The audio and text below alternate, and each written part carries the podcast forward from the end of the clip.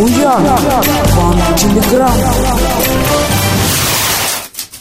Не пора ли губернатору Владимиру Сипягину озаботиться поиском запасного аэродрома на случай прогнозируемой отставки? Ольга Петрова, Владимир. Владимир Сипягин оказался в явном политическом цейтноте. Никаких контраргументов против супостатов у него нет. Имиджевые потери очевидны, и они накатываются, как снежный ком. О репутации и вовсе говорить не приходится. Она и так уже давно ниже плинтуса. Кремль того и гляди отправит в досрочную отставку.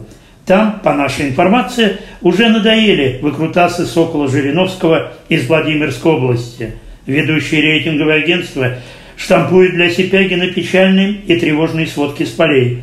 А избиратели региона 33 уже делают ставки на дату возможного дембеля губернатора.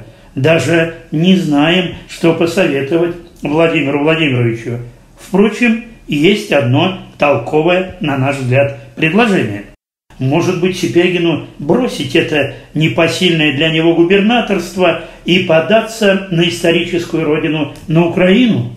А что? Это у нас в России нет особых проблем с кадровым резервом глав субъектов. А тут есть реальная возможность стать ну, хотя бы для начала, советником президента Владимира Зеленского по региональной политике. Глядишь, родной Харьков угомонится, и всякие супостаты, сепаратисты, нацики и радикалы хвосты прижмут. Вполне реальное предложение.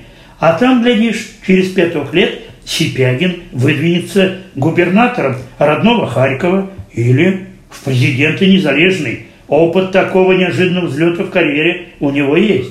Да и на Украине его мало кто еще хорошо знает. Почему не воспользоваться столь благоприятной ситуацией? Мы, конечно же, шутим. Однако сказки иногда сбываются и становятся былью. Буян, вам телеграмм.